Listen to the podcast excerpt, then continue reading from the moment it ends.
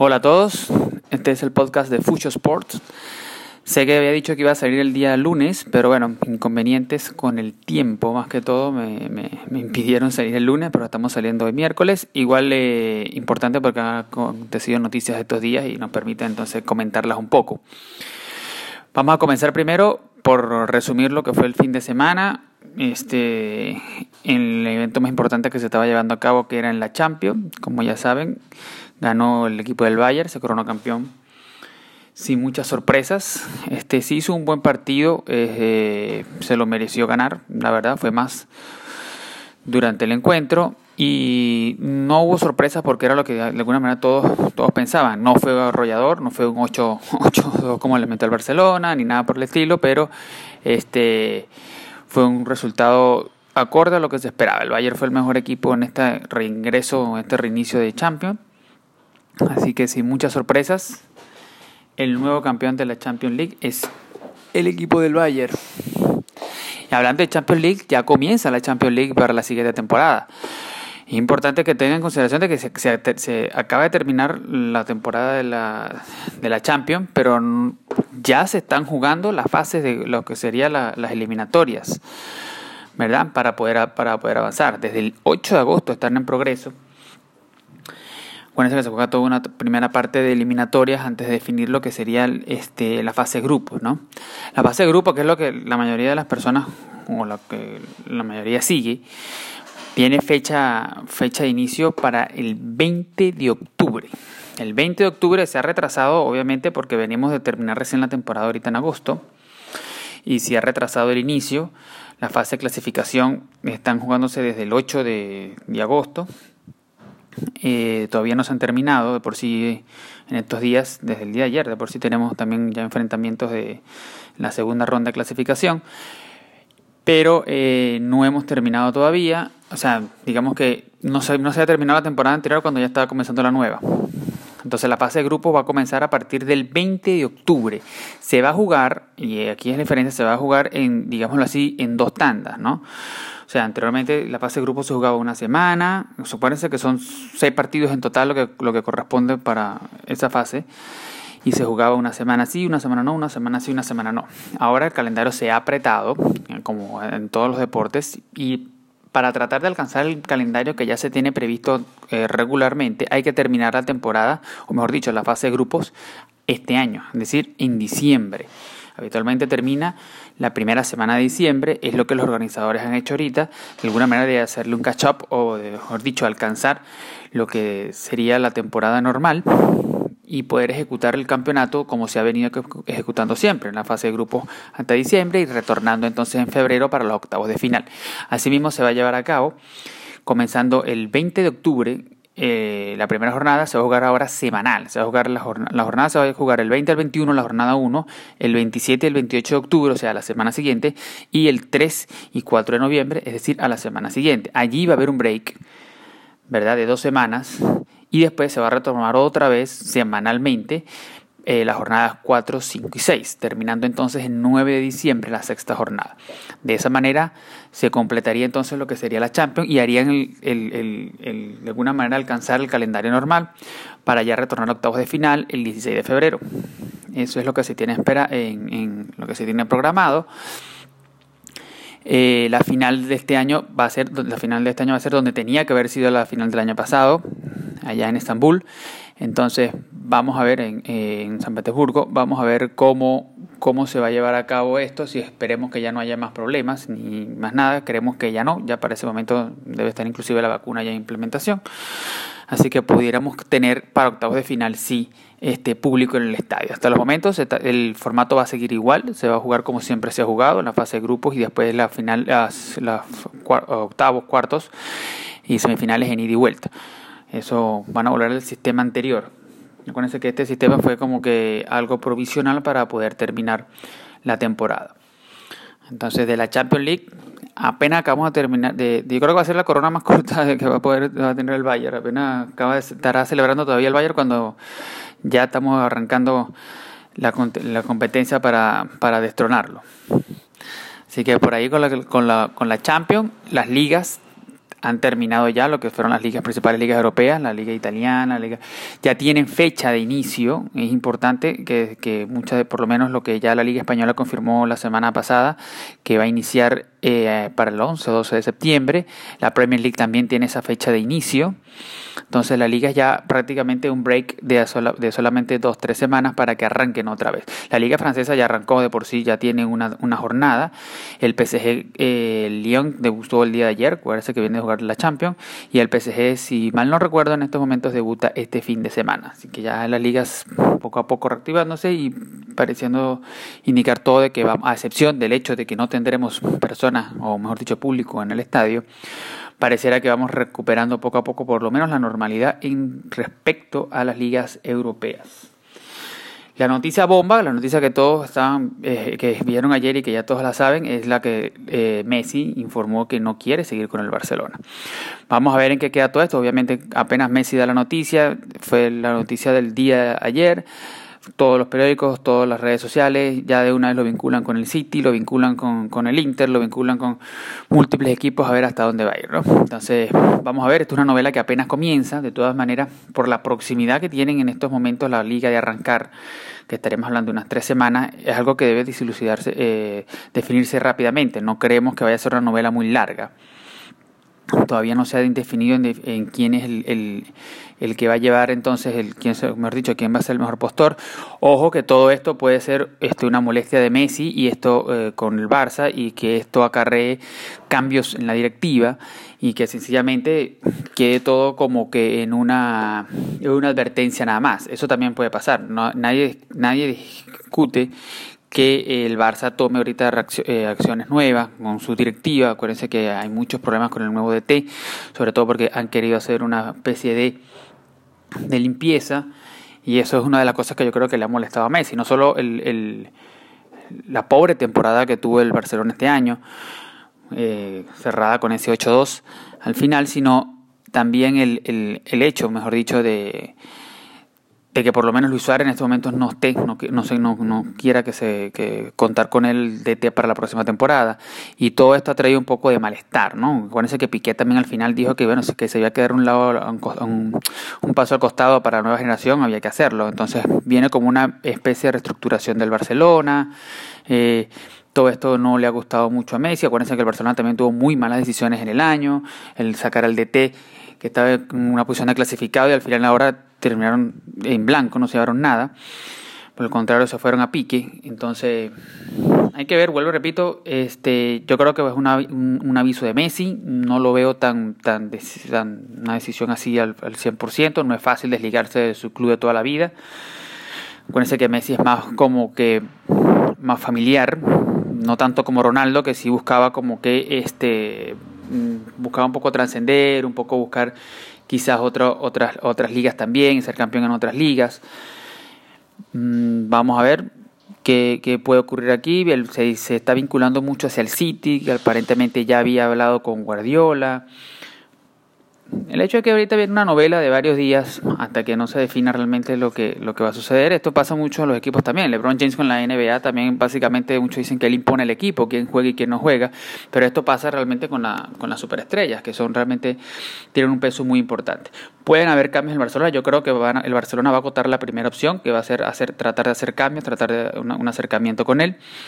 Vamos a ver este, lo único sí es que si Messi se termina yendo del equipo del Barcelona, lo que vamos a extrañar todos es, aparte, bueno, aparte del golpe económico que va a tener el Barcelona, es que no se le puede dar una despedida, porque ante no va a haber una despedida estadio lleno, simplemente se irá y, y, en algún momento tendrá que esperarse el Barcelona que, que, un juego de Champions o algo así que regrese al Camp Nou cuando ya haya público y de repente ahí se le pueda rendir un homenaje a Messi.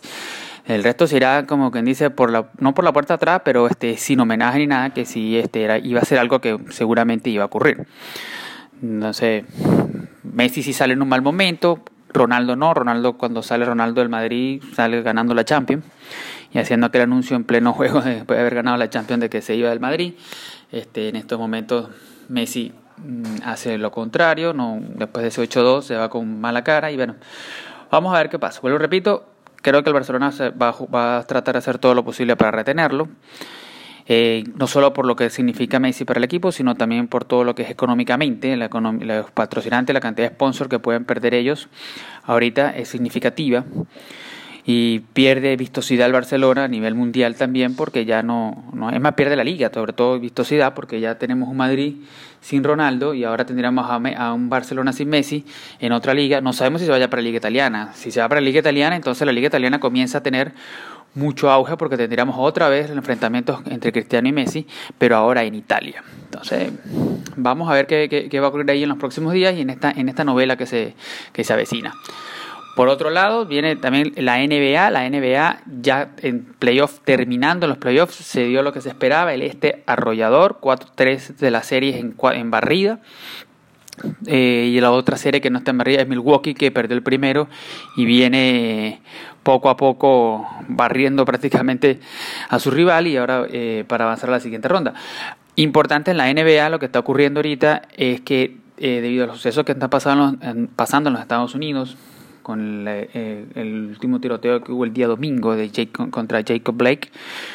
Este, eh, las declaraciones más bien de la rueda de prensa se han enfocado en lo que es el problema del, racismo y no en lo que está en los juegos. Ha habido ahorita eh, todo se ha estado, digamos que de alguna manera llevando a cabo en ese contexto.